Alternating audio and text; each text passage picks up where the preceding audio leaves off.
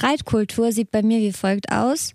Sauer sein, dann auf Nachfrage dreimal sagen ist nichts und dann in einem Moment, in dem wirklich niemand mehr damit rechnet, richtig austeilen und dann aber auch vorwerfen, der andere hätte ja auch mal fragen können. So mache ich das, macht gar keinen Sinn. Jeder Joghurt hat mehr Kulturen als ich beim Streiten und ich nehme ganz stark an, dass das nicht der richtige Weg ist, um ans Ziel zu kommen. Äh, Ich möchte bei Bildern bleiben. Also du hast der Streitkultur sozusagen die Kinderzimmertür vor der Nase zugeschlagen. Da hat sich nichts Ja. mehr entwickelt in den letzten 30 Jahren. Ja. Äh, ich würde mir persönlich auch attestieren, dass ich da ähm, ungesund bauchgeleitet bin. Ich bin aber auch, das finde ich ist so ein großer Fakt, ich bin so klein. Also Was? Ich, ja, bin körpermäßig so klein, dass ich immer denke, die Leute sind auch nachsichtig wie beim Kleinkind. Das glaube ich auch tatsächlich. Äh, Im Privaten ist es okay, im Beruflichen, naja, geht so. Also wenn man mal eine Diskussion hat mit dem Chef oder mit einem Mobilfunkanbieter oder man hat Handwerker zu Hause oder auch in der Kassenschlange, da kann ich nicht gut streiten. Ich fange schnell an zu weinen. Ich auch vor Wut. Ja. Manchmal auch vor Wut auf mich selbst, aber das würde ich nie sagen, dass ich selber schuld bin. Also das Thema Selbstreflexion können wir an dieser Stelle schon mal abhaken. Jetzt die Therapie, weil wenn schon Streit, dann auch gewinnen. Das ist absolut keine normale Frageplattform, aber hier wird zu jeder Frage eine Antwort geboren. Das ist das Sprungbrett, durch das ihr zum Verständnis kommt. Guten Tag, das ist das Flexikon. Das ist ein Podcast von Enjoy vom NDR mit Anna Radatz und Steffi Banowski. Bekommt ihr überall, wo es Podcasts gibt. Zum Beispiel in der ARD Audiothek. Ein Laber-Podcast mit Bildungsauftrag für wichtige, unbequeme, viel zu selten gestellte und manchmal auch peinliche Fragen des Lebens. Die wollen wir beantworten mit Hilfe von Leuten, die es wissen müssen. Und das ist hier die Frage. Streit. Wie gewinne ich immer? Wobei man von der Fragestellung schon mal ein bisschen zurücktreten muss, weil ich glaube, gewinnen ist ja eher selten das Ziel eines Streits. Also am Ende zählt ja dann eigentlich meistens die Lösung eines Problems. So sollte das sein, aber ich will bezweifeln, dass das wirklich immer mein Antrieb ist. Also mein Antrieb ist schon eher zu gewinnen und das Ganze zu betrachten wie ein Tischtennisspiel, ehrlich gesagt. Aber ich finde, man muss schon aufpassen, wo man das Battlefield aufmacht und wo man eher sagt, ist egal. Das stimmt. Ich habe gelesen übrigens, Steffi, dass nur zwischen einem halben und zweieinhalb Prozent der Bevölkerung als äh, richtig Querulanten im psychiatrischen Sinne gelten beim Streiten. Ich habe das bei den Kollegen von Deutschlandfunk Kultur gehört. Ich würde sagen, mit etwa anderthalb Prozent davon war ich schon zusammen. Ups, naja. Ja, und einen Tipp können wir euch vorher schon mal geben. Der Satz, äh, du bist wie deine Mutter, führt selten zum Ziel. Das kann ich schon mal vorweg sagen. So. Total.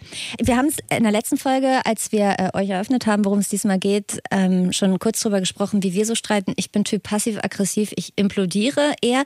Und weißt du, was ich nicht kann und was ich total gerne lernen würde und wo ich auch Lust hätte, ob wir da mal so eine Art Retreat zusammen machen könnten? Töpfern. Auch, kann ich auch nicht. Ich kann nicht schreien. Und ich würde gern mich mal entfesseln. Ich kann nicht mal auf dem Coldplay-Konzert beim Stadion-Rock-Hit Viva la Vida kann ich nicht mal inbrünstig mitgrölen. Da habe ich schon eine Hemmschwelle. Also ich falls kann du, noch nicht laut werden. falls du noch eine neue Wohnung suchst, nehmt dies, Vermieter und Vermieterin. ja, das Ach, ist. Ich, ich, ich, ich erinnere Kannst du mich das von nicht. der Stimme her nicht? Doch, das oder? glaube ich Okay. schon.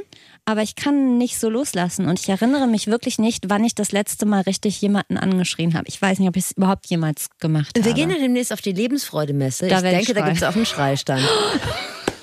Die Lebensfreude-Messe. Wenn ihr euch fragt, worüber wir da die ganze Zeit sprechen, äh, letzte Folge auch schon, einfach mal googeln. Du bist ja unsere Studienmaus. Ähm, ich. Habe auch in eine Studie Kom- mitgebracht. Kompensation deines nicht vollendeten Studiums. Hast du eine? Eine Okay. Studie fand ich spannend. Ich meine, wir sprechen ja heute in Bezug auf Streit natürlich nicht nur über so Partnerschaftsstreitigkeiten, sondern, wie wir eingangs schon gesagt haben, auch über Streit bei der Arbeit im Team, mit dem Chef oder im Alltag. Weiß ich nicht, in der Kassenschlange, wie du gesagt hast, mit Handwerkern oder mit Gott weiß wem. Aber ich finde, viel Streit spielt sich, das werdet ihr kennen, sicherlich schon in Partnerschaften oder ich sag mal in zwischenmenschlichen emotionalen Beziehungen ab.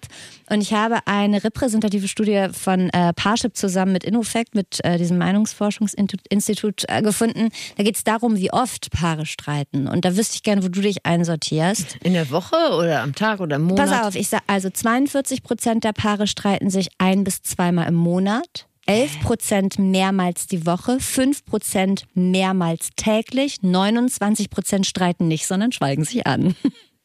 Wo würdest du dich da einsortieren? Also je nach Situation in den Ferien oder rund um Weihnachten mehrmals täglich.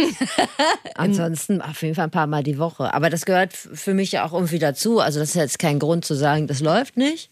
Nee, im Gegenteil, also ja, nicht im Gegenteil. ist ja meistens Also ich würde auch lieber, ich kann mich da noch nicht so richtig einsortieren, aber es gilt nicht, ich bin mit meinem Freund erst ein Jahr zusammen. Ich glaube, das ist alles ja noch, das wird sich noch verändern wahrscheinlich. Bisher haben wir noch nicht so viel gestritten. Glaube aber, dass es gesünder ist, wenn man sich einsortieren kann in die Spalte, keine Ahnung, mehrmals die Woche, als in die Spalte, man streitet gar nicht, sondern schweigt sich an. Das kann nicht richtig Dazu sein. habe ich übrigens auch eine Studie gefunden von Statista von 2019. Und zwar haben die die unterschiedlichen Streitgründe nach Beziehungsdauer aufgefächert. Und der häufigste Oh, darf ich auch was Streitgrund, raten? Ra- Ich will raten. Ja, du darfst raten. Der häufigste Streitgrund ist in allen Gruppen. In allen Gruppen. Ähm, Eifersucht? Nee, das nur am Anfang. Also wenn du mit dem man über Ja? 20 Jahre zusammen bist, äh, Ist man nicht mehr eifersüchtig? Ich habe keine Erfahrungswerte. Haushalt. Ja, im weitesten Sinne, es geht um Unordnung. Ja. Oder Ordnung des anderen, ne? Vor allen Dingen äh, die Beziehungen, die so zwischen fünf und zehn Jahre laufen, die scheinen da äh, höchsten Diskussionsbedarf zu haben. Kann sich auf was freuen. Und falls das bei euch Thema ist, hört euch die Flexikon-Folge zum Thema Chaos. Wie, äh, wie bekomme ich Ordnung in mein Chaos? Genau, so hieß Das stimmt, aber diese Gruppe derer, die zwischen fünf und zehn Jahre zusammen sind, die regen sich im Prinzip über alles auf. Ach da so, wird okay. viel gestritten. Gute Nachrichten. Wer 20 Jahre und länger mit seinem Partner oder seiner Partnerin zusammen ist, streitet dann deutlich weniger. Nur bei einem Thema, beim Thema Fahrstil, geht bei dieser Gruppe noch Witzig. ordentlich der Puls. Ja, aber das sind vermutlich ja ältere Personengruppen und da Da geht bei mir in Sachen Fahrstil auch der Puls übrigens bei der älteren. Generation. Wenn der Günther da im Seat Alhambra nochmal den inneren Schummi rauslässt, ist man natürlich, da ist man schnell sauer. Immer eingeschnappt und ängstlich. Und da kann man schon. Ich möchte aber keine Gräben aufreißen zwischen Jung und Alt, denn das wird in unserer nächsten Folge ein Thema sein. Wollen wir mal einen kleinen Ausblick geben, mit wem wir heute sprechen? Ja. Ich habe gesprochen mit äh, Julia Marie Welker, Präsidentin des Debattierclubs in Hamburg. Die kann sogar Streitigkeiten gewinnen in Standpunkten, äh, die sie nicht mal persönlich vertritt. Also die argumentiert dich in jedem Thema in Grund und Boden. Da ist Gegenwehr zwecklos. Das wollen wir auch lernen von Jule und Frank Naumann, der ist Kommunikationspsychologe und der erklärt uns nachher, was das Wichtige an diesem maximal nervigen Wort Ich-Botschaft ist, die wir immer benutzen sollen und warum Kompromisse schlechter sind als ihr Ruf. Okay. Dann noch fängst an, vorweg, ne? wenn ihr Ja. Probleme mit eurem Telegram-Kanal habt oder euch gerade vor dem Verkehrsministerium festgeklebt habt und da unterschiedlicher Meinung mit der Regierung seid, dann ist diese Folge nichts für euch. So, dann ja. braucht ihr Rechtsbeistand. professionelle Hilfe oder wenigstens eine Rechtsschutzversicherung. Da müssen Profis ran und mit so einem habe ich gesprochen. Mein Flexperte ist Jurist. Dr. Christian Scherz ist äh, Pain in the Ass der Boulevardmedien.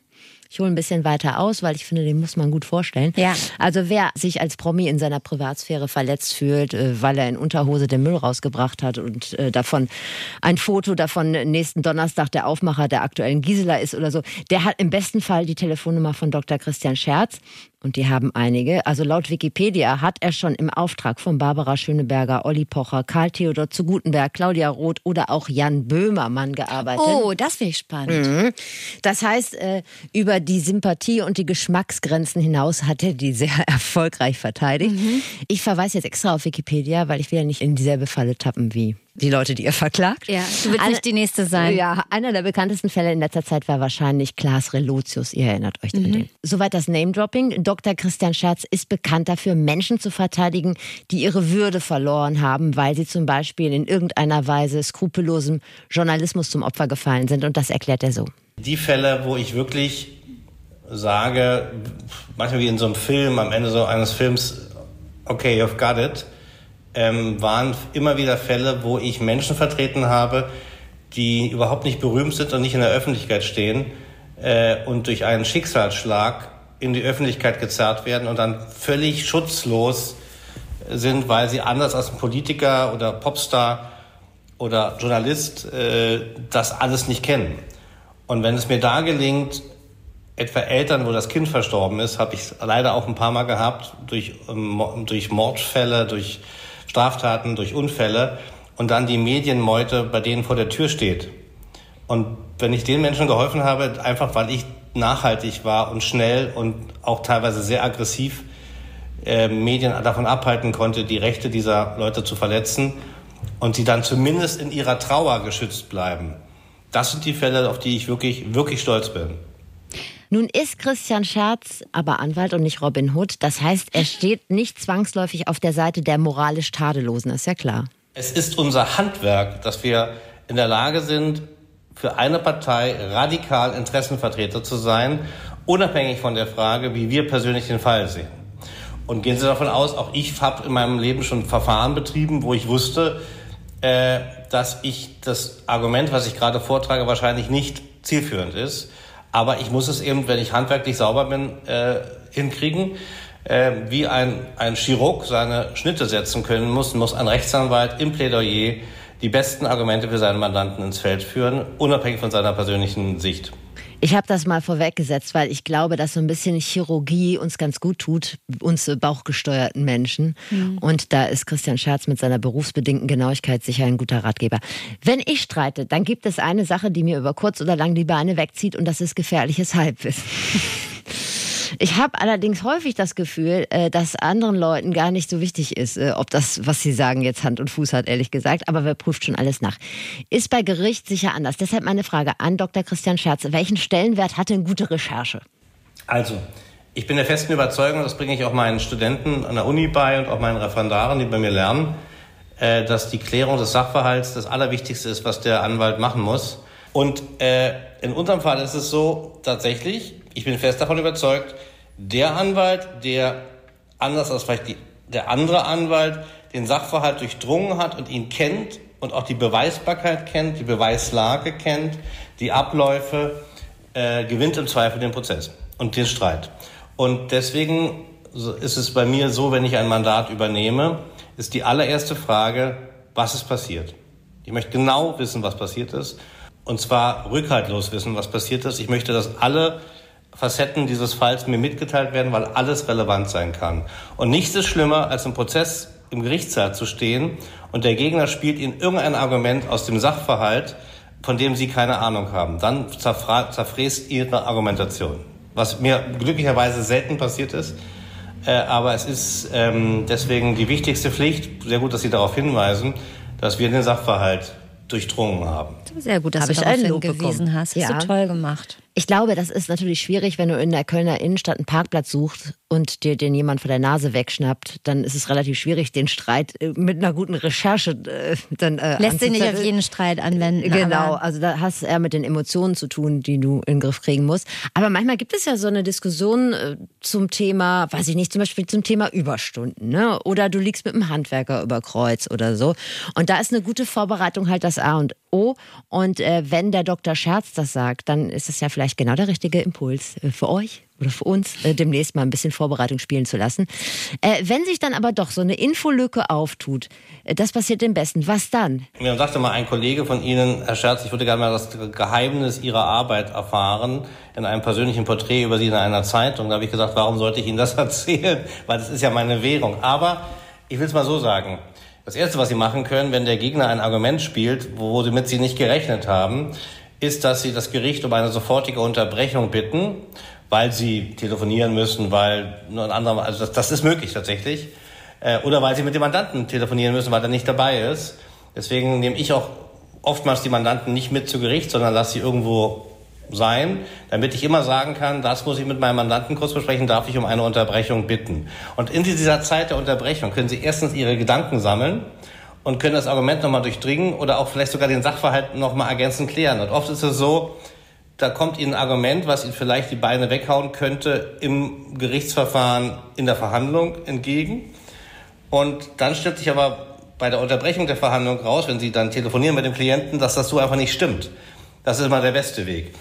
Was natürlich auch möglich ist, das ist jetzt ein bisschen fies, ehrlich gesagt, aber äh, wenn ich merke, dass der gegnerische Anwalt bei seinem Plädoyer auch auf einen guten Rechtsgedanken kommt oder auf ein Argument, was zielführend sein könnte, kann man ihn auch einfach mal unterbrechen und verwirren, indem man ihn auf einen anderen Punkt hinweist oder als ich anfing als junger Anwalt, sagte mir mal ein sehr alter, gestandener Rechtsanwalt, weißt du Junge, wenn der Gegner auf ein gutes Argument kommt in der Verhandlung und der heißt Schulz. Dann nennst du ihn plötzlich Scholz und sagst zu ihm, Herr Dr. Scholz. Da muss er nämlich erstens sagen, ich heiße nicht Scholz, sondern Schulz und ich bin auch nicht promoviert. Und dann ist er schon so verwirrt, dass er seinen Gedanken vergessen hat. Und die Verwirrung führt natürlich dann manchmal dazu, dass das Argument vergessen wird. Ich sag mal so, wenn man in einem Beziehungsstreit aus Thorsten, Versehen den äh. falschen Namen sagt, führt das oft eher zu noch mehr Streit. Ja, es sei denn, du bist Lothar Matthäus, da kann das schon mal passieren. Hast du schon mal einen Streit unterbrochen, nicht um rauszugehen und in ein Kissen zu schreien, sondern bist rausgegangen, um dich zu sortieren? Ja. Oder noch mal, ja,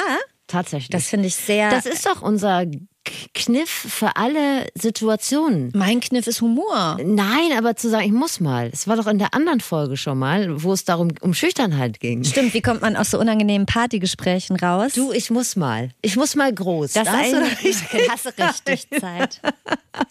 Aber ja, warum denn nicht? Also nein, das würde ich jetzt nicht sagen. Also nicht in jeder Besprechung, Ja. aber ich muss mal oder ich muss mal kurz raus, finde ich eigentlich ganz Voll klug, um gut, dann ja. nochmal nachzudenken. Man kann auch sagen, ich muss mal drüber schlafen. Also das ist jetzt vielleicht vor Gericht jetzt nicht der beste Griff. Aber sonst kann man ja auch sagen, tut mir leid, ich muss hier mal äh, einmal drüber schlafen, können wir morgen weitermachen. Ja.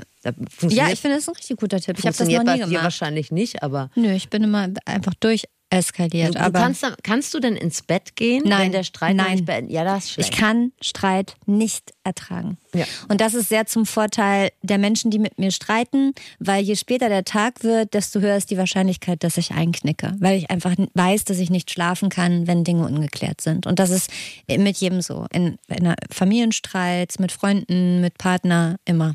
Also wer mit mir streiten will, gern kurz vor Mitternacht, da bin ich so müde, da knicke ich direkt ein. Aber wir wollen ja hier lernen. Ja, wir wollen ja, ja, dass du hier als besserer Mensch rausgehst. Du auch. Andere Sache, wenn man in einer Diskussion ein bisschen Vorlauf hat und sich so ein bisschen einschießen kann und mal ein bisschen überlegen, so, ah, wo könnte das hinführen, dann ist es auch nicht falsch, mal die Perspektive zu wechseln. Also ich versuche immer auch antizipiert die Argumente des Gegners vorwegzunehmen, dass ich weiß, was kann von denen kommen, um sie jetzt im Vorfeld schon wegschießen zu können. Klar. Was ja leider nicht geht, wir sind ja beide so vorbereitende Typen. Also wir überlegen uns ja auch für diese Sendung sehr, sehr viel. Aber man kann natürlich als Anwalt kein Drehbuch schreiben. Ne? Also man weiß ja nicht, was das Gericht sagt oder was der gegnerische Anwalt sagt. Für einen Dies, das. Streit ja leider auch nicht. Ne? Nee, nicht so richtig. Aber Tipp von Dr. Scherz, aufgeben ist keine Option. Dann wird's erst richtig lustig.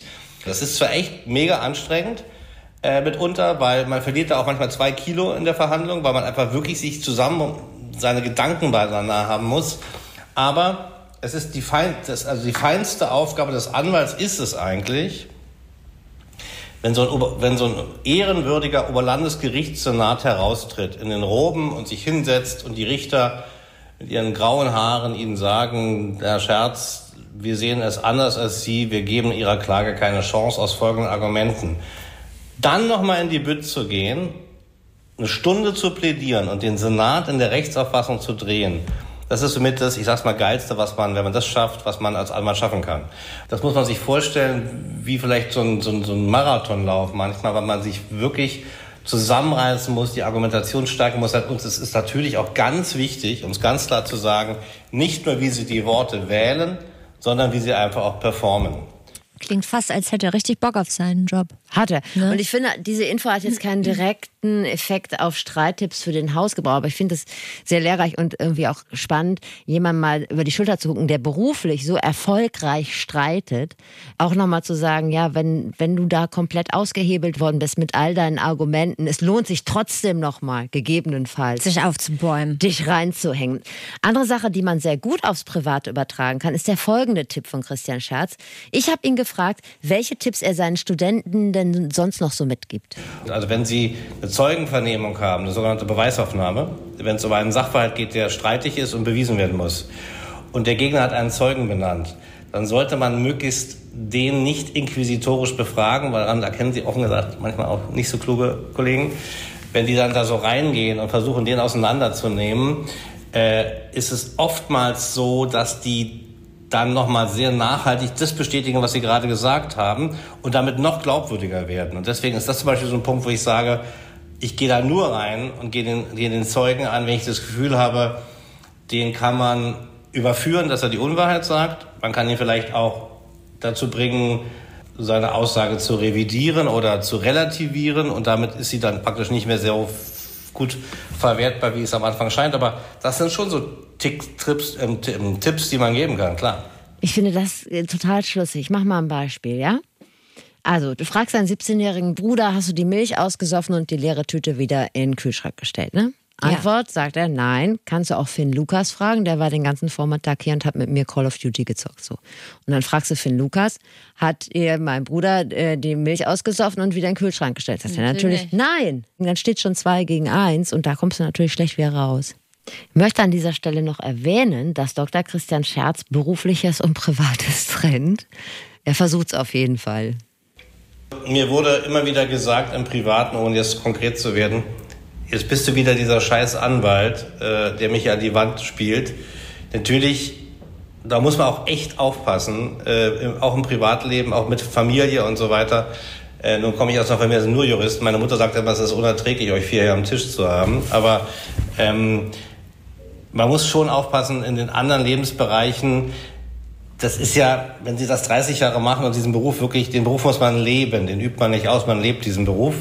Jedenfalls so, wie ich es verstehe äh, dann ist es ihnen in die DNA übergegangen. Und deswegen sind sie es immer. Also ich, wenn ich, wenn ich, was weiß ich, natürlich im Privaten, wenn ich Stress mit meinen Handwerkern habe, kann ich es besser formulieren als vielleicht jetzt ein Studienrat, äh, warum er gerade diese Wand nochmal anstreichen muss. Das kriege ich schon hin. So. Das hilft im Gebrauchtwagenkauf und auch, mit, auch, auch beim, beim Vermieter, klar. Äh, aber im privaten Beziehungen muss man versuchen, das abzulegen und vielleicht manchmal auch so ein bisschen sich wieder an dieses Kindliche zurück zu erinnern, wie man früher war oder wie man vor dieser Ausbildung war. Ja. Ich glaube gar nicht, dass man das ablegen kann. Ich meine, man will ja dann wahrscheinlich auch im privaten Streit gewinnen, oder? Man verliert ja dann nicht mit mit Absicht, das ist dann emotional. Das ist wie Malefiz gegen eine Dreijährige zu spielen. Ne? Ja. Ja, weiß ich auch nicht wie er das macht. Ja, das, das ist ja auch, ich würde das auch gar nicht wollen. Also wenn ich die Superhelden-Power hätte wie er, das ist ja als wenn du irgendwie... Ja, aber stell dir vor, du bist die Kinder von Christian Scherz. Hätte ich auch keinen Bock drauf, aber ja. für ihn ist doch trotzdem richtig geil. Das wäre mir doch egal, ob die Kinder das jetzt doof finden, dass ich gut streiten kann, sollen die Kinder das auch lernen. Vielen Dank auf jeden Fall, Dr. Christian Scherz, dass Sie sich die Zeit genommen haben, dass wir mal so eine Vorstellung davon haben, wie ein sehr erfahrener und erfolgreicher Jurist streitet. Und außerdem haben wir erfahren, dass man keinen heiraten sollte. Also wenn man gerne selber entscheidet, wo man hin in den Urlaub fährt. Zum Beispiel vielleicht keinen Juristen heiraten. So, kommen wir zu einer anderen Person, die gut streitet. Richtig, Anne? Genau, also nicht zu mir, sondern zu äh, Julia Marie Welker. Die ist Präsidentin des Debattierclubs in Hamburg. Und falls ihr euch fragt, was ist nochmal der Unterschied zwischen Streiten und Debattieren? Beim Debattieren gibt es festgelegte Regeln, festgelegte Rollen. Da werden Redezeiten und Zwischenfragen determiniert. Anders als beim Streiten, da hat irgendwann eine Halsschlagadern wie Currywürste, alle schreien durcheinander, Türen knallen und abends gibt's keinen Sex. So, das ist der Unterschied. oh mein Gott! Klischeehaft, ne? Naja, gut. Im Debattierclub werden dann zum Beispiel so Themen debattiert wie sollte ein verpflichtendes soziales Jahr eingeführt werden oder sollte die USA Taiwan als unabhängigen Staat anerkennen? Also das weicht thematisch minimal von dem ab, worüber ihr oder wir vielleicht so mit der Schwiegermutter oder dem festen Freund äh, diskutieren. Aber man kann sich da wahnsinnig viel rausziehen, denn am Ende geht es ja darum, wie kann ich möglichst überzeugend meine Argumente vorbringen? Und das lernen wir jetzt von Jule. Und wir starten mit der Frage, wie so eine Debatte im Debattierclub so abläuft. Einfach damit man sich da nochmal so ein bisschen reinführen kann. Ähm, eine Debatte läuft so ab, dass wir eben diese beiden Positionen haben, Pro und Contra, wenn man so möchte, Regierung und Opposition und eben eine Jury. Das heißt, da sind dann nochmal ähm, zum Beispiel erfahrene Debattierenden, die dann da sitzen und anhand von Regeln, Kriterien bewerten, welche Seite hat gewonnen. Also welche Seite hat überzeugender dargestellt, dass ihre Sichtweise die Anführungszeichen richtige ist, weil es gibt kein richtig und falsch, sondern es gibt eher, wer war überzeugender. Aber an sich hat man zum Beispiel Kriterien, wie verständlich, wie wasserdicht sozusagen habe ich meine Argumente vorgeführt, wie relevant sind meine Argumente, also rede ich vielleicht auch über eine Zielgruppe, die auch wichtig ist in dem Kontext und ähm, ein anderer Part, der je nach Stil mal mehr oder weniger mit reinspielt, ist auch das, wie ich das sage. Das heißt, sowas wie, ähm, habe ich schöne Beispiele genutzt, äh, nutze ich Metaphern, habe ich vielleicht auch mal einen Witz dabei, also macht es das schön zum Anhören. Wie stehe ich auch vorne, wie ist meine Gestik? Ähm, das trägt ja alles dazu bei, dass mein Gegenüber oder in dem Fall halt die Jury mir vielleicht mehr oder weniger auch glaubt. Schön. Und das sind so Kriterien, die sich da angeguckt werden. Und ich kann auch direkt sagen, Gestik und starke Gags habe ich bei einem richtig emotionalen Streit jetzt nicht im Werkzeugkasten. Naja, gut, dabei. aber es geht ja halt auch im Arbeitskontext. Oder Ja. so geht ist ja. Fangen wir mal an mit der Gestik und auch mit der Mimik, weil Hand aufs Herz, wer äh, dem Gegenüber versucht näher zu bringen, was ein mieses Arschloch er ist, der hat dabei selten ein mildes Lächeln auf den Lippen. Also ich zumindest habe mich da nicht so im Griff. Also Jule, Gestik, Mimik, wie kriegt man das denn in den Griff? Ich glaube, es geht sehr viel um die Volatilität. Also wie stark verändert sich auch die Mimik und Gestik oder auch die Lautstärke, auch wie ich spreche, ähm, im Laufe der Punkte, die ich vielleicht mache. Wenn ich vielleicht einen Punkt besonders emotional rüberbringen möchte, dann verändere ich da ja auch was. Und ich glaube, worauf man achten sollte, und ich glaube, das ist auch im echten Leben so anwendbar, dass man eine gute Ruheposition hat.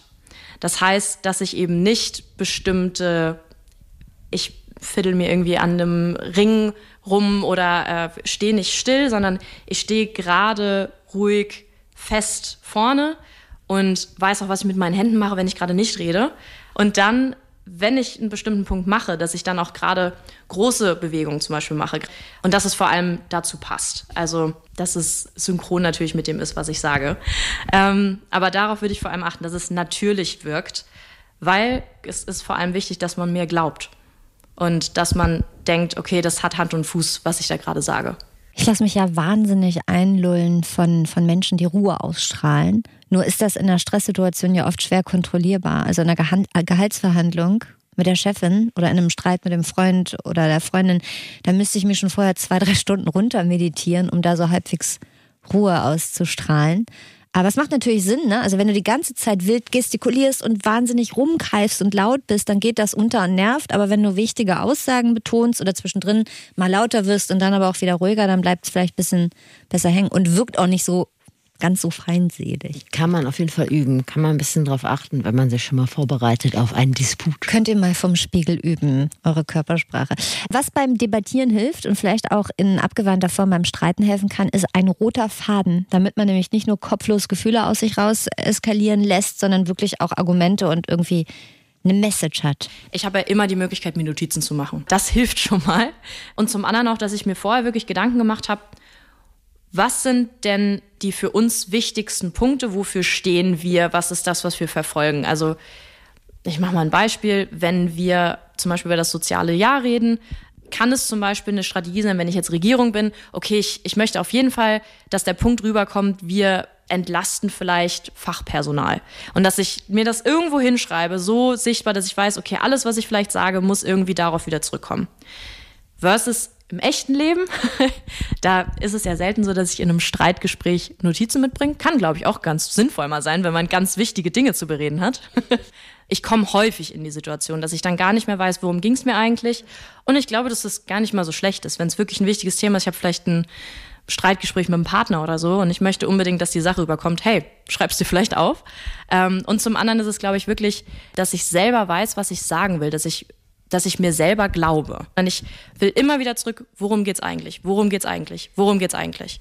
Das finde ich total schlau. Also man verfängt sich ja häufig irgendwo, bleibt irgendwo hängen. Klar, wenn du, weiß ich nicht, wenn sich auf einer Party ein leidenschaftlicher Eifersuchtsstreit entfesselt, dann hat man jetzt selten Zeit, sich auf der Toilette noch bei einem Tequila Sunrise Notizen Ja, aber wenn zu du das machen. häufiger hast, dann kannst du dir einmal überlegen, worum geht's mir eigentlich? Es geht mir darum, dass ich weiß ich nicht, XY immer die Birne voll knallt Ja. und dann äh, mit anderen Frauen flirtet und dann fühle ich mich verletzt so Ja.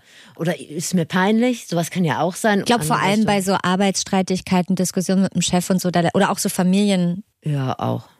Ja, ist ja gut.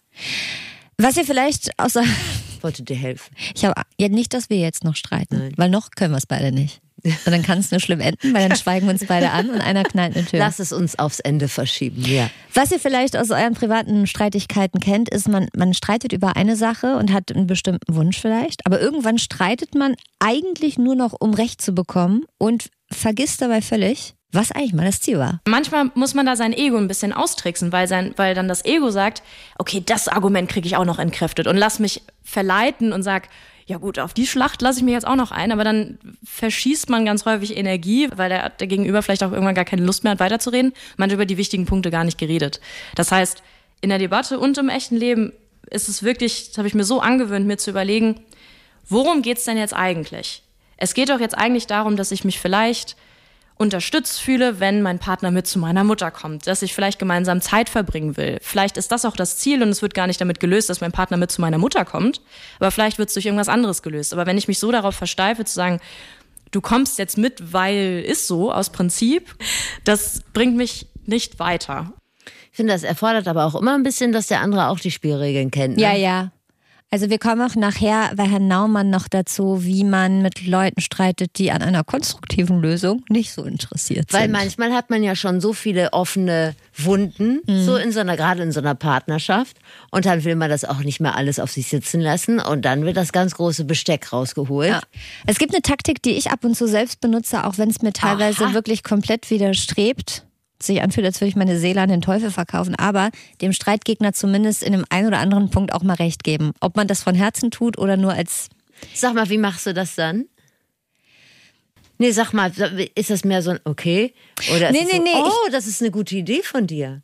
Ich, nee, ich glaube, ich sag dann schon so Sachen wie, ich verstehe ja, dass es für Ja, dich okay. auch bescheuert ist, wenn ich immer das und das und das mache. Und da hast du schon auch recht, dass das von mir auch irgendwie maximal assig ist. Da muss ich auch irgendwie echt an mir arbeiten. So. Nur für zukünftige Gespräche, dass ich das ungefähr einschätzen kann, wie ehrlich es dir damit ist. Okay. Scheiße. Nee, ist gut. So. Frage an Jule auf jeden Fall. Ist das denn überhaupt eine gute Taktik? Ja. Und ich glaube, das ist nicht nur eine Taktik, sondern Immerhin. ja auch realistisch. Offensichtlich muss es ja eine andere Seite geben, die auch valide Punkte hat, sonst würden wir ja gar keine Debatte führen. Naja. Ähm, und es ist dann gerade wichtig, dann vielleicht darzustellen, okay, ihr habt da recht, aber vielleicht aus den und den Gründen ist unser Argument trotzdem wichtiger, weil unsere Zielgruppe vielleicht wichtiger ist als die, die ihr gerade aufgemacht habt. Deswegen ist es erstens strategisch gut, vor allem weil es aber auch realistisch ist. Ja, blindes Huhn findet auch mal ein Korn. Genau. Ne? Ich glaube, was sie sagte, war jetzt natürlich hinten raus sehr aufs Debattieren bezogen, aber ist ja auch im Streit anzuwenden. Ich glaube, zumindest die Grundstimmung ist eine andere, wenn man zwischendrin auch mal dem anderen Recht gibt. So ein Satz wie ein blindes Huhn findet auch mal ein Korn ist auch sehr deeskalierend, kann ich nur empfehlen. Hast du es schon mal angewandt? Nee, weiß, weiß nicht, keine Magst du Ahnung. es Müssen einfach andere- mal im Selbstversuch müssen im nächsten Zwist testen? Sehr gerne. Jula hat noch ein paar rhetorische Mittel, die euch im nächsten Streit vielleicht ganz gut nach vorne bringen. Was ich persönlich einfach gerne mache, ist mir natürlich einen, einen schönen Einstieg zu überlegen, damit man die Aufmerksamkeit erstmal hat. Dass ich mir irgendein Beispiel überlege, vielleicht aus einer eigenen Situation erzähle, hey, früher ist mir das und das mal passiert und deswegen reden wir jetzt darüber. Das ist eine Sache. Kann man ja auch gut im echten Leben anwenden, eigene Beispiele mit einbringen.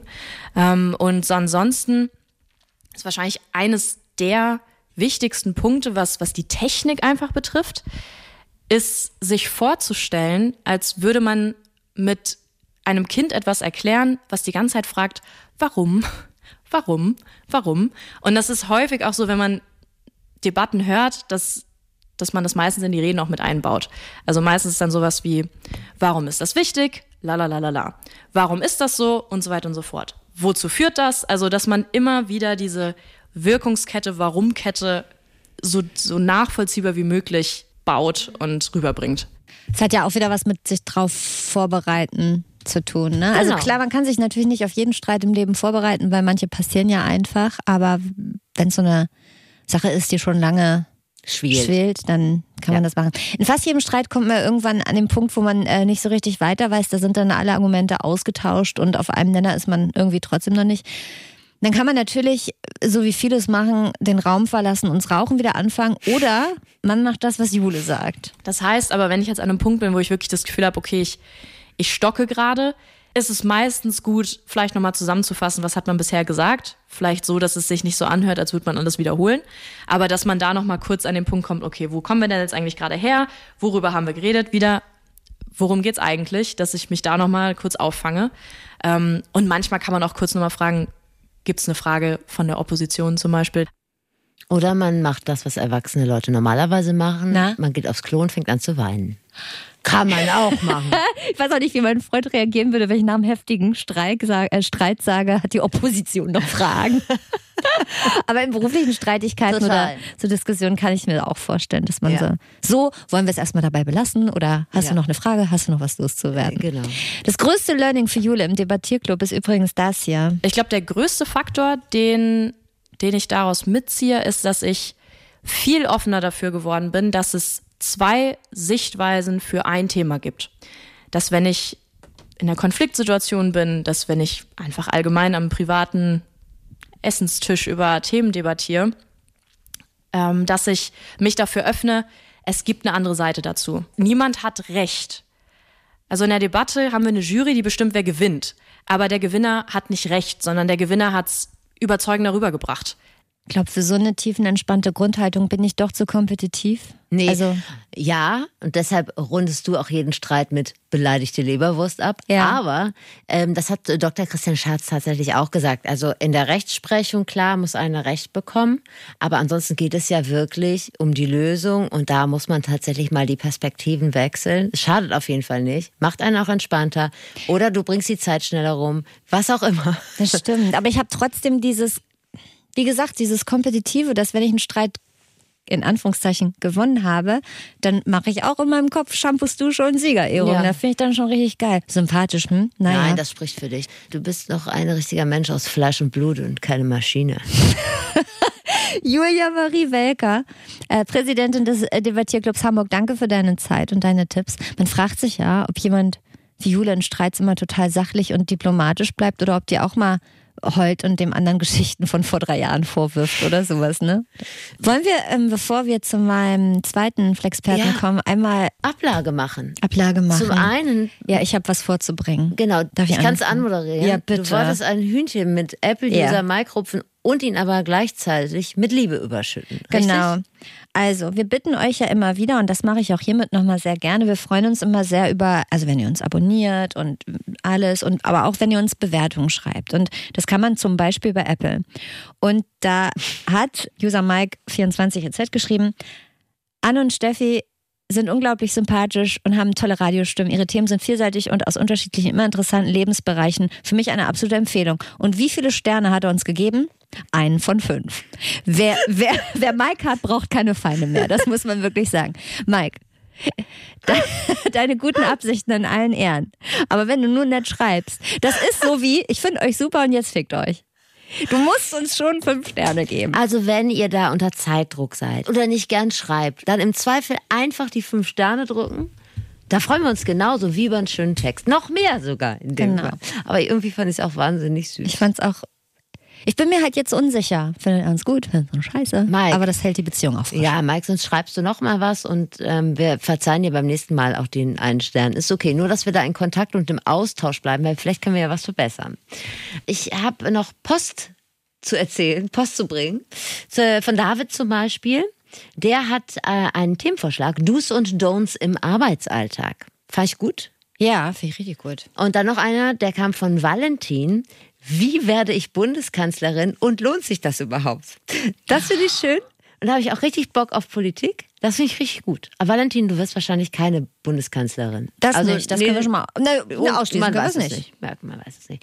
Aber vielen Dank, das finde ich ist ein super Tipp. Und dann hat uns Ralf geschrieben, Nur Männer. er hat, nee, Mädchen haben auch geschrieben. Schöne Grüße an alle. Und noch, äh, Schöne hat, Grüße an alle Mädchen. Alles vorlesen. Und äh, der hat nochmal Feedback zu unserer Heimwerker-Folge gegeben, beziehungsweise er hat eher korrigierend eingegriffen, Hm. denn Pressspan kann man doch nochmal reparieren. Also mit ein bisschen Glück und äh, kommt auf die Pressspanplatte an.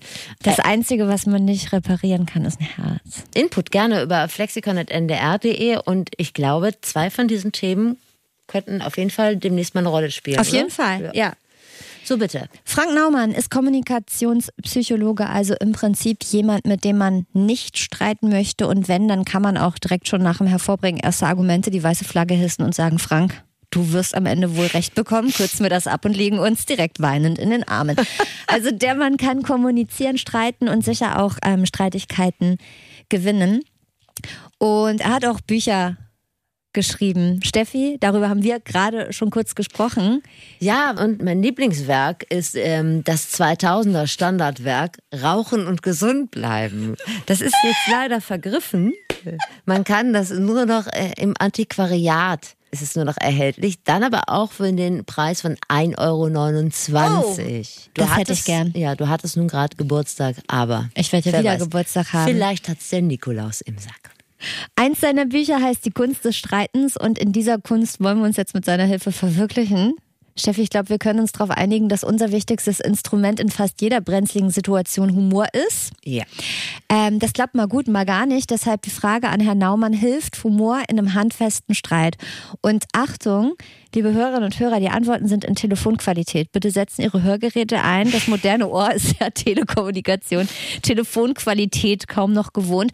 Aber Herr Naumann wollte telefonieren und seid doch bitte einfach froh, dass wir uns die Fragen und Antworten nicht per Fax hin und her geschickt haben. Also, hilft uns Humor? Humor kann helfen, wenn der Humor selbst ironisch ist. Häufig wird ja Humor verwendet, um den anderen anzugreifen. Und dann ist es in der Regel nicht so sinnvoll, vor allen Dingen, wenn dann noch hinterhergeschoben wird, verstehst du keinen Spaß, wenn derjenige dann beleidigt ist. Aber weißt du, unser fortlaufend angepriesenes Allheilmittelhumor kann auch da helfen. Aber es kann es ja noch nicht gewesen sein. Kommen wir also direkt zu dem, worum es uns eigentlich geht. Und zwar, wie gewinne ich jeden Streit? Ja, also es ist die Frage, es, es gibt grundsätzlich zwei Arten, sich zu streiten. Äh, man könnte das auch äh, volkstümlich guter Streit und schlechter Streit nennen.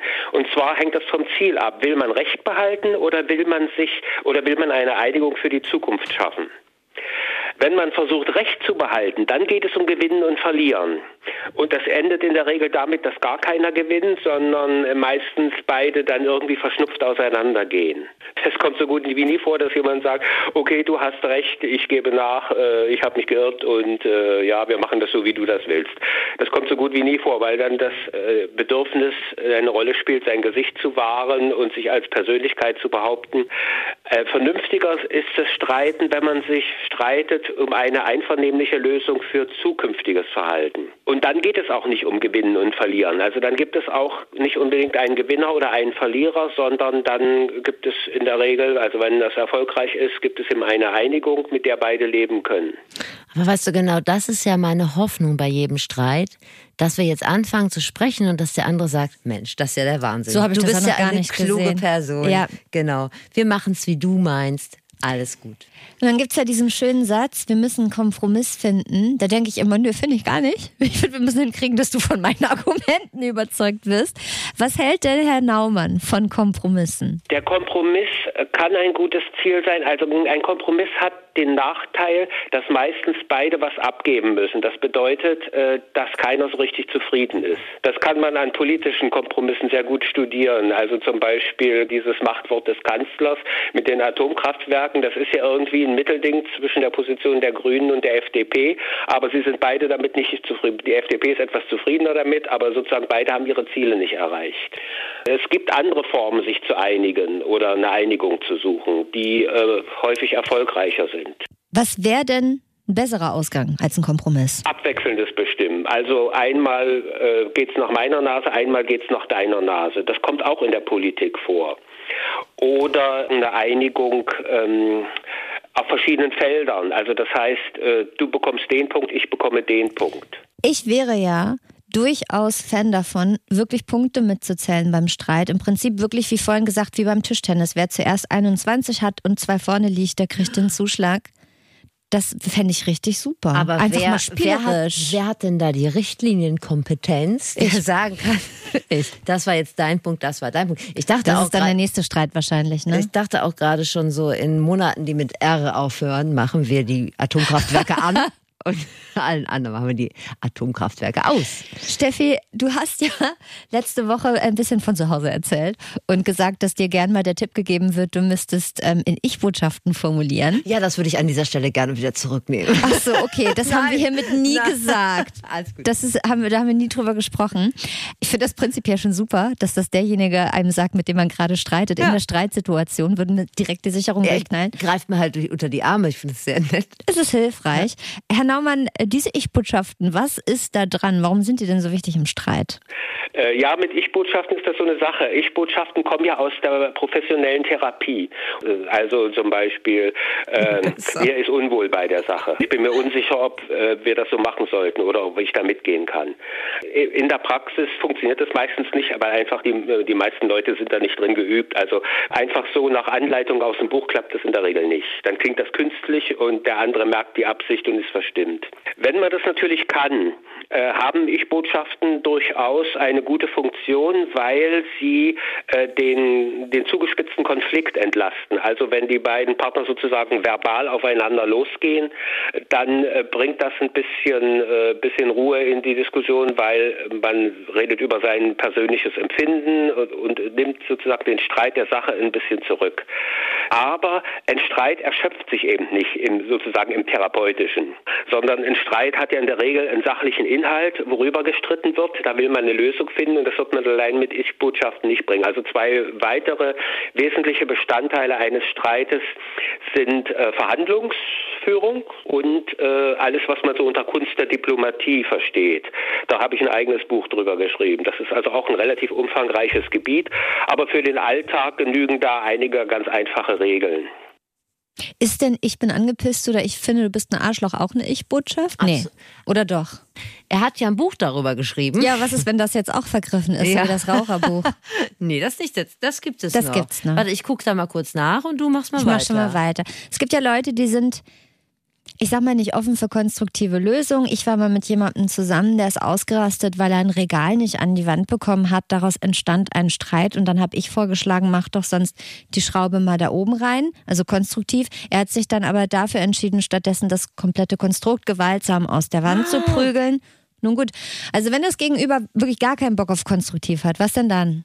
Trotzdem kann man da als äh, sozusagen äh, kluger Streitführer einiges machen. Denn man kann ihm zum Beispiel Fragen stellen.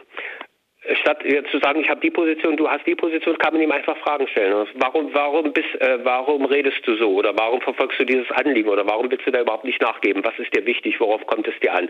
Äh, da nachzufragen und aus den Antworten findet man in der Regel Anknüpfungspunkte. Ich habe das Buch gefunden. Gibt es das noch? Die Kunst der Diplomatie. 20 Gesetze für sanfte Sieger. Nicht für taffe Tiger, für sanfte Sieger. Ja, na, dann weiß ich ja, was der Nikolaus vielleicht für mich im Sack hat, Steffi. Es gibt hinten raus noch ein, zwei äh, Top-Tipps von Frank Naumann für den praktischen Hausgebrauch. Zum Beispiel den hier. Es ist immer gut, wenn man etwas fordert oder auf die Forderung eines anderen reagiert, immer so zu tun, als sei es ein Vorschlag. Also man sagt nicht, ich verlange oder ich stelle das Ultimatum, sondern ich schlage vor. Und wenn der andere etwas sagt, ich verlange und ich stelle ein Ultimatum, dann sagt man, du schlägst also Folgendes vor. Wiederholt das sozusagen als Vorschlag. Weil das ist, ein Vorschlag heißt immer, es ist verhandelbar. Das finde ich richtig gut. Ja, und ob es dann verhandelbar ist, wird die Realität zeigen. Aber ich finde, für den Moment klingt das so versöhnlich. Also so im Gespräch, Gehaltsverhandlung oder sozusagen. Ich würde vorschlagen, ab sofort kriege ich entweder mehr Geld oder ich mache keine Überstunden mehr. Das klingt besser als Herr mit der Kohle, sonst lasse ich Schlag 16,30 einen Stift fallen. Und von der anderen Seite vor allen Dingen, die andere Seite sagt, es gibt keinen Cent mehr Geld und du kriegst zwei Tage Urlaub weniger. Und dann sagst du so, ja, das nehme ich mal als Vorschlag zu kennen. Genau, dann schlafe ich mal, da gehe ich nochmal auf Toilette drüber. Da gehe ich nochmal auf Toilette und denke Stunden drüber nach.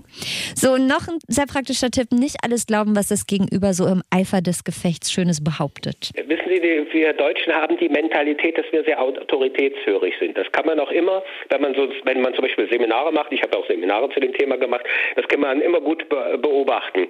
Wenn ich dann sage, Winston Churchill hat gesagt, glauben das die Leute erstmal. Das ist, wenn Sie eine Behauptung Behauptung hören und das kommt Ihnen irgendwie spanisch vor, dann fragen Sie immer nach der Quelle. Grundsätzlich, also das mache ich auch immer. Äh, und habe da auch mir ist auch schon einiges aufgefallen. Also äh, weil ich das, ich habe ja auch einen Freundeskreis und die sind politisch interessiert und kommen dann mit irgendwelchen Geschichten, die sie irgendwo gelesen haben und dann sage ich, dann frage ich erstmal, wo hast du das her? Was ist da die Quelle?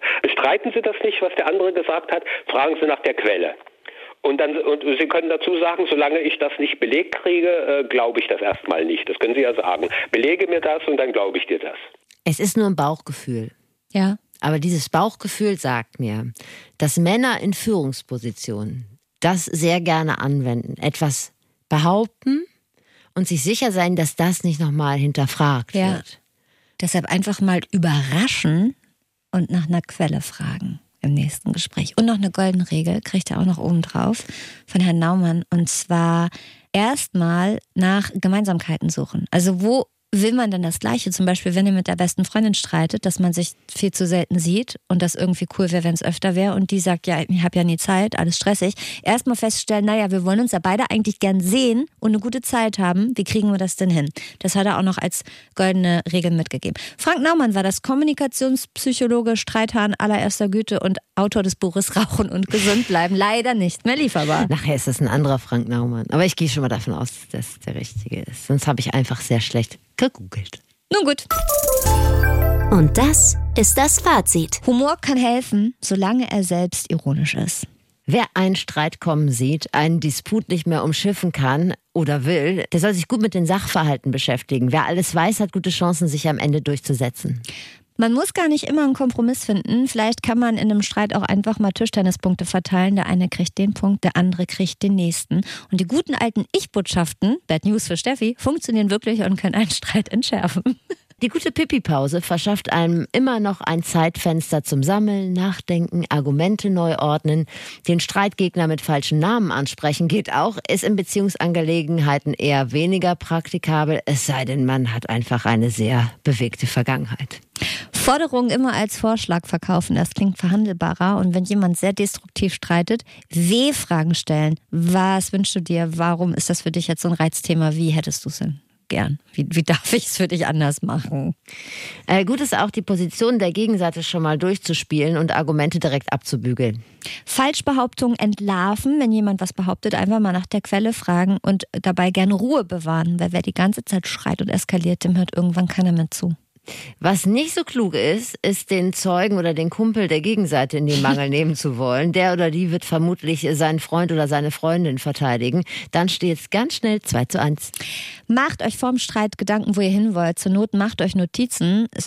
Ich finde, es ist ja manchmal wie so ein Spickzettel in Schulzeiten. Manchmal reicht das schon, wenn man den gemacht hat und in der Hosentasche hat. Man muss den ja gar nicht rausholen. Und auch mal dem Gegner recht geben. Es tut wirklich weh. Es tut richtig weh, aber es hilft. Alles, was ihr jetzt wisst, äh, am besten nicht in Beziehungsangelegenheiten verwenden, sonst ist euch die Auszeichnung Arschloch des Monats auf jeden Fall sicher. Ein neues Lieblingskind in der ARD-Podcast-Familie ist kein Virologe, kein Gesundheitsexperte. Es ist Echo Fresh, der ab sofort in der Audiothek podcastet. Ich bin heimlicher Fan Ich von weiß. Echo Fresh. Ich, was so? Wenn jemand so redet. Ne? Dann bist du schon dabei? Da bin ich dabei. Also musikalisch hat er mich nicht so abgeholt, muss ich ganz ehrlich sagen. Aber inhaltlich, das ist echt so ein stabiler Typ. Stabil, ja. Äh, Köln, Kalk und Mönchengladbach formten diesen Mann. äh, der kommt aus ganz einfachen Verhältnissen und so heißt sein Podcast folgerichtig Fresh Family vom Bordstein zum Eigenheim. Den macht er nämlich, ist gut, ne? Den Ja. macht er nämlich zusammen mit seiner Frau Sarah Bora. Die hatte ich ehrlicherweise bisher nicht so auf dem Schirm. Da bin ich allerdings grob die Einzige. Abgesehen davon, dass sie, glaube ich, über 50.000 FollowerInnen bei Insta hat, engagiert die sich in Sachen Feminismus. Die hat Haus, Finanzen und Familie im Griff. Und die hat sogar, und das bewundere ich sehr, einen Bachelor in Informatik. Und das ist nicht der, der die Rosen bringt. Genau. Sprich, falls ihr Fan von äh, Diese Pochers seid oder von Isja Klaassen, dann seid ihr womöglich enttäuscht. Fresh Family ist ein Pärchen-Podcast mit äh, Inhalt und Fortwitz und Herz. Surprise, auch das gibt es nämlich. Sie haben übrigens, ich habe die erste Folge gehört und die haben ein Lieblingsstreitthema und Oh. das ist Termine, weil Echo nämlich beim Google-Kalender nicht so richtig durchsteigt. Eigentlich. Also seine Frau ist so ein Monk, weißt du, sie will immer alles ganz ordentlich haben und äh, ja gut schon, die plant schon voraus. Ich finde, das ist eigentlich das, wo man immer mal heimlich dabei sein wollte, wenn ein Rapper nicht weiß, ob heute die gelbe oder die graue Tonne dran ist. Ich mag das. Fresh Family vom Bordstein zum Eigenheim ab sofort in der ARD Audiothek. Das ist die Podcast-App der ARD. Es folgt ein extrem geheimnisvoller Mystery-Teaser auf die nächste Folge. Ich bin nicht stolz drauf, aber ja, es stimmt, wenn ich ältere Herren, sagen wir mal 75 aufwärts, alleine auf einer Parkbank in der Sonne eine Kugel Stracciatella-Eis essen sehe, dann rührt mich das so an, dass ich direkt heulen muss. Und das ist keine theoretische Vorstellung, sondern es ist dreimal exakt so passiert. Ich habe ja Erfahrung mit älteren Männern, also Ja. beruflich. Wenn die da sitzen und eine Kugel Stracciatella-Eis essen, Ja. dann frag sie doch lieber, ob du ihnen aufhelfen sollst, weil ich weiß, manchmal ist das schwierig, nochmal in Gang zu kommen. Manchmal sitzen die die zweite halbe Stunde da gar nicht freiwillig. Stehst du da und weinst. Schon und in Eis. Wirklichkeit ist er, Werner, der kommt da gar nicht mehr weg. Krempel mal die Ärmel besser hoch. Es ist eine Leidenschaft, die wir ein bisschen teilen. Wir haben beide einen Softspot für Senioren und Seniorinnen. Äh, mein Herz schlägt ja für das offizielle Wappentier des Norddeutschen Rundfunks, Carlo von Dein Tillemann. Carlo. Ja, mit dem habe ich schon lange eine Art Hobby-Podcast. Ah, Es macht sehr viel Spaß. Eine heimliche Podcast-Affäre habt habe ich. Aber ich habe von dem auch viel gelernt. Die Grauzone, können wir einmal auch den Namen sagen? Ja, das stimmt, die Grauzone. Ich habe von dem viel gelernt, weil ich war immer sehr interessiert, was da auch so auf uns zukommt in Mit Ü70, Ü80. 70. Und äh, folgende Lebensweisheit gebe ich hier mal ungefragt preis. Wenn man seit 50 Jahren sexuell aktiv ist, dann wird es irgendwann langweilig. Es ändert sich nämlich nichts. Also da Okay. fehlt ein bisschen Da Innovation. hilft auch der Swingerclub irgendwann Manchmal nicht vielleicht auch mehr. einfach gar keinen Bock mehr, ja. Ah. Aber auch sonst ist die Ü70-Generation wahnsinnig interessant. Was beschäftigt die? Was fehlt denen? Was haben die noch für Träume? Und was geht denen vielleicht total auf den Keks bei uns an der Ja. jüngeren Generation? Ja gar nicht Weil so. irgendwie ist es ja so, jede Generation macht so sein eigenes Ding. Die Teenies daddeln GTA, die Gen Z trinkt Mate und gründet Startups, die Gen Y will Work-Life-Balance und ein bezahlbares Lastenrad und die Best-Ager, die von dir gerade schon ähm, zitierten, die wollen ihre Ruhe, die wollen ihr hart verdientes Geld anlegen. Aber wo sind die Schnittmengen? Es muss ja irgendwelche Schnittmengen geben, vor allem zwischen den sehr Jungen und den sehr Alten. Ja, manchmal habe ich das Gefühl, man ist immer so sprachlos. Man traut sich, vielleicht trauen sich ältere Leute auch einfach gar nicht zu sagen, du weißt, was ich gerne mit dir machen würde. Ich würde gerne mit dir verstehen, sie Spaß gucken und sonst gar nichts. Ja. So, wird einfach nicht ausgesprochen. Wir bauen eine Brücke. Wir versuchen es mal. Am Ja. äh, 6. November startet die ARD-Themenwoche Wir gesucht und Anne und ich haben uns überlegt, welches Wir wir suchen wollen. Mhm. Und ähm, wir wollen äh, irgendwie einen sozialen Kit finden, den man zwischen dieses Generation Gap schmieren kann. Es muss ja irgendwelche Gemeinsamkeiten geben, Dinge, die man füreinander machen kann oder voneinander lernen kann. Und äh, wenn's Cheats bei GTA und Haushaltsmittel gegen Rotweinflecken sind, wir nehmen alles mit. Better Together. Was können Jung und Alt voneinander lernen? Das ist unser Thema im nächsten Flexikon. Habt ihr neues Wissen gewonnen. Versteht Dinge, die ihr sonst nicht gut geschissen bekommt. Und im besten Fall habt ihr euch was weggenommen. Bis zum nächsten Mal beim Flexikon. Moderation Steffi Banowski und Anne Radatz. Redaktion Katharina Ratzmann und Dennis Dabelstein. Sounddesign Dennis Terrei. Rap und Stimme Zabi Pilgrim. Lass runter. Vorsicht! Vorsicht! Das ist gar nicht so leicht. Die wiegen Tonnen. Sie sollen in den Westen verkauft werden. Aber für einen Grenzschmuggel sind die Torak-Pferde zu groß. Und jetzt?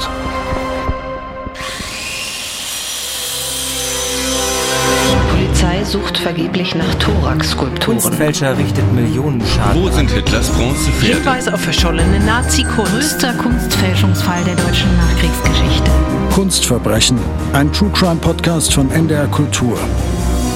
Mein Name ist Torben Steenbuck. Und ich bin Lenore Lötsch. Wir sind Kulturjournalisten beim NDR und rollen für diesen True Crime Podcast spektakuläre Kunstdiebstähle auf, erzählen Geschichten von Fälschern und verfolgen die Spuren dubioser Hintermänner und Sammler. Dabei werden wir auch von der Polizei unterstützt. Aber nicht von irgendwem bei der Polizei, sondern von Kommissar René Allange. Zielrichtung war, dass Arthur Brandt alles versuchen soll, um an die Skulpturen zu gelangen. Wir haben uns entschlossen, umfangreich bei allen Tatverdächtigen zu durchsuchen. Da geht der Puls ein bisschen hoch, dass man dann so einen Jachtinstinkt entwickelt, der uns Kriminalisten einfach angeboren ist. In Kunstverbrechen sind wir ganz nah dran an den Ermittlungen. Wir besuchen Tatorte. Ich habe mich auf diese Baustelle draufgeschlichen und so, jetzt hör mal ganz genau hin. Das Regenrohr, über das die Täter damals hoch in den zweiten Stock gekommen sind. Sprechen mit Experten und Zeugen.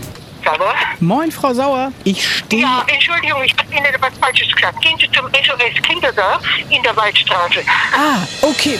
Und liefern euch alle wichtigen Hintergrundinfos. Kunstverbrechen, der True Crime Podcast von NDR Kultur. Abonniert den Podcast am besten direkt in der ARD Audiothek, der kostenlosen Podcast-App der ARD. Dann verpasst ihr keine Folge.